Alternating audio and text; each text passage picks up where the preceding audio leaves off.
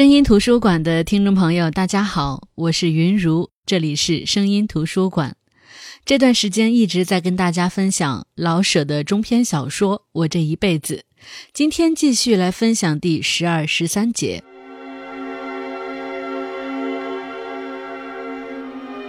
机关和宅门里的要人越来越多了，我们另成立了警卫队，一共有五百人，专做那义务保镖的事。为是显出我们真能保卫老爷们。我们每人有一杆洋枪和几排子弹。对于洋枪这些，我一点儿也不感兴趣，它又沉又老又破，我摸不清这是由哪里找来的一些专为压人肩膀而一点别的用处没有的玩意儿。我的子弹老是在腰间围着，永远不准往枪里搁。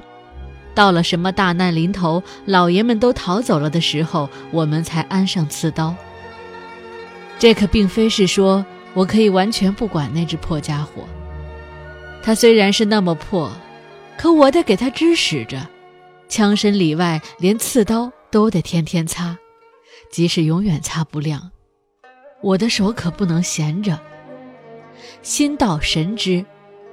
再说有了枪，身上也就多了些玩意儿。皮带、刺刀鞘、子弹袋子，全都弄得利落抹腻。多出这么些事来，肩膀上添了七八斤的分量，我多挣了一块钱。现在我是一个月挣七块大洋了，感谢天地！七块钱扛枪打裹腿站门，我干了三年多，由这个宅门串到那个宅门，由这个衙门调到那个衙门。老爷们出来。我行礼，老爷们进去，我行礼。这就是我的差事。这种差事才毁人呢。你说没事做吧，又有事；说有事做吧，又没事，还不如上街站岗去呢。在街上至少得管点事，用用心思；在宅门或衙门，简直永远不用费什么一点脑子。赶到在闲散的衙门或汤氏的宅子里，连站门的时候都蛮可以随便，拄着枪立着也行，抱着枪打盹儿也行。这样的差事叫人不起一点劲儿，他生生的把人耗皮了。一个当仆人的可以有个盼望，哪儿来的事情甜就往哪儿去。我们当这份差事，明知一点好没有，可是就是那么一天天的穷耗，耗的连自己都看不起自己了。按说这么空闲无事，就应当吃得白白胖胖，也总算个体面呀。哼，我们并蹲不出膘来，我们一天老绕着那七块钱打算盘，穷得揪心。心要是揪上，还怎么会发胖呢？以我自己说吧。我的孩子已到上学的年岁了，我能不叫他去吗？上学就得花钱，古今义理不算出奇。可是我上哪里找这份钱去呢？做官的可以白占许多便宜，当巡警的连孩子白念书的地方也没有。上私塾吧，学费、节礼、书籍、笔墨都是钱。上学校吧，制服、手工材料、种种本子，比上私塾还费得多。再说，孩子们在家里，饿了可以掰一块窝窝头吃，一上学就得给点心钱。即使咱们肯叫他揣着块窝窝头去，他自己肯吗？小孩的脸是更容易红起来的。我简直没办法。这么大个活人，就会干瞪着眼睛看自己的儿女在家里慌慌着。我这辈无望了，难道我的儿女应当更不济吗？看着人家宅门的小姐少爷去上学，呵，车接车送，到门口还有老妈子丫鬟来接书包抱进去，手里拿着橘子、苹果和新鲜的玩具。人家的孩子这样，咱的孩子那样，孩子不都是将来的国民吗？哎，我真想辞职不干了，我愣当仆人去弄俩零钱，好叫我的孩子上学。可是人就是别入了辙，入到哪条辙上，便一辈子拔不出腿来。当了几年的差事，虽然是这样的差事，我事事入了辙。这里有朋友，有说有笑，有经验，他不叫我起劲，可是我也仿佛不大能狠心离开他。再说，一个人的虚荣心每每比金钱还有力量。当惯了差，总以为去当仆人是往下走一步，虽然可以多挣些钱，这可笑，很可笑。可是人就是这么个玩意儿。我一跟朋友们说这个，大家都摇头，有的说。大家混的都很好的，干嘛去改行？有的说这山望着那山高，咱们这些苦人干什么也发不了财，先忍着吧。有的说，人家中学毕业生还有当招募警的呢，咱们有这个差事当，就算不错，何必呢？连巡官都对我说了，好歹混着吧，这是差事，凭你的本事，日后总有升腾。大家这么一说。我的心更活了，仿佛我要是固执起来，倒不大对得住朋友似的。好吧，还往下混吧。小孩念书的事呢，没有下文。不久，我可有了个好机会，有位冯大人呢，官职大得很，一要就要十二名警卫，四名看门，四名送信跑道，四名做跟随。这四名跟随得会骑马。那时候汽车还没出世，大官们都讲究坐大马车。在前清的时候，大官坐轿或坐车，不是前有顶马，后有跟班吗？这位冯大人愿意恢复这点官威，马车后得有四名带枪的警卫。感情会骑马的人不好找，找遍了全警卫队，才找到了三个三条腿，不大像话，连巡官都急得直抓脑袋。我看出便宜来了。骑马自然得有粮钱呢，为我的小孩念书起见，我得冒下子险。假如从马良钱里能弄出个块儿八毛的，孩子至少也可以去私塾了。按说这个心眼儿不甚好，可是我这是卖着命，我并不会骑马呀。我告诉了巡官，我愿意去。他问我会骑马不会，我没说我会，也没说我不会。他呢，反正找不到别人，也就没揪根儿。有胆子，天下便没难事。当我头一次和马见面的时候，我就合计好了：摔死呢，孩子们入孤儿院，不见得比家里坏；摔不死呢，好，孩子们可以念书去了。这么一来，我就先不怕马了。我不怕他，他就得怕我。天下的事不都是如此吗？再说呢，我的腿脚利落，心里又灵，跟那三位会骑马的瞎扒扯了一会儿，我已经把骑马的招数知道了不少。找了匹老实的，我试了试，我手心里攥着把汗，可是硬说我有了把握。头几天我的罪过真不小，浑身像散了一般，屁股上见了血。我咬了牙，等到伤好了，我的胆子更大起来。而且觉出来骑马的快乐，跑跑，车多快我多快，我算是制服了一种动物。我把马制服了，可是没把粮草钱拿过来，我白冒了险。冯大人家中有十几匹马呢，另有看马的专人，没有我什么事。我几乎气病了，可是不久我又高兴了。冯大人的官职是这么大，这么多。他简直没有回家吃饭的功夫，我们跟着他出去一跑就是一天。他当然了，到处都有饭吃。我们呢？我们四个人商议了一下，决定跟他交涉。他在哪里吃饭，也得有我们的。冯大人这个人心眼还不错，他很爱马，爱面子，爱手下的人。我们一对他说，他马上答应了。这个可是个便宜。不用往多里说，我们要是一个月准能在外边白吃半个月的饭，我们不就省下半个月的饭钱吗？我高了兴。冯大人，我说，很爱面子。当我们去见他交涉饭食的时候，他细细看了看我们，看了半天，他摇了摇头，自言自语地说：“这可不行。”我以为他是说我们四个人不行呢，感情不是。他当时要笔墨写了个条子，拿这个见总队长去，叫他三天内都办好。把条子拿下来，我们看了看，原来是叫队长给我们换制服。我们平常的制服是斜纹布的，冯大人现在叫换呢子的袖口、裤缝和帽箍。一律要安金绦子，靴子也换，要过膝的马靴，枪要换上马枪，还另外给一人一把手枪。看完这个条子，连我们自己都觉得不合适。长官们才能穿呢衣、镶金绦，我们四个是巡警，怎能平白无故的穿上这一套呢？自然，我们不能去叫冯大人收回条子去。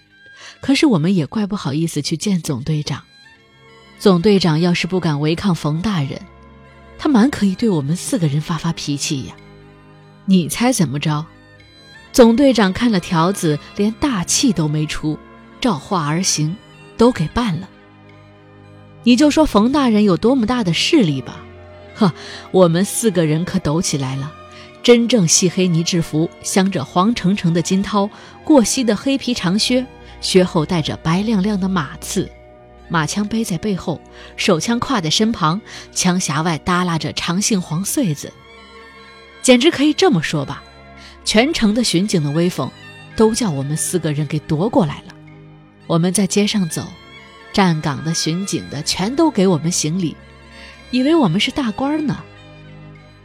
当我做裱糊匠的时候，稍微讲究一点的烧火，总得糊上匹菊花青的大马。现在我穿上这么陡的制服，我到马棚去挑了匹菊花青的马。这匹马非常的闹手，见了人是连啃带踢。我挑了它，因为我原先胡过这样的马。现在我得骑上匹活的菊花青，多么好看呢！这匹马闹手。可是跑起来真做脸，头一低，嘴角吐着点白沫，长鬃像风吹着一垄春麦，小耳朵立着像俩小瓢。我只需一认凳，它就要飞起来。这一辈子，我没有过什么得意的事，骑上这匹菊花青大马，我必得说，我觉到了骄傲与得意。按说这回的差事总算过得去了。凭那一身衣裳与那匹马，还不值得高高兴兴的混吗？哼，新制服还没穿过三个月，冯大人吹了台，警卫队也被解散，我又回去当三等警了。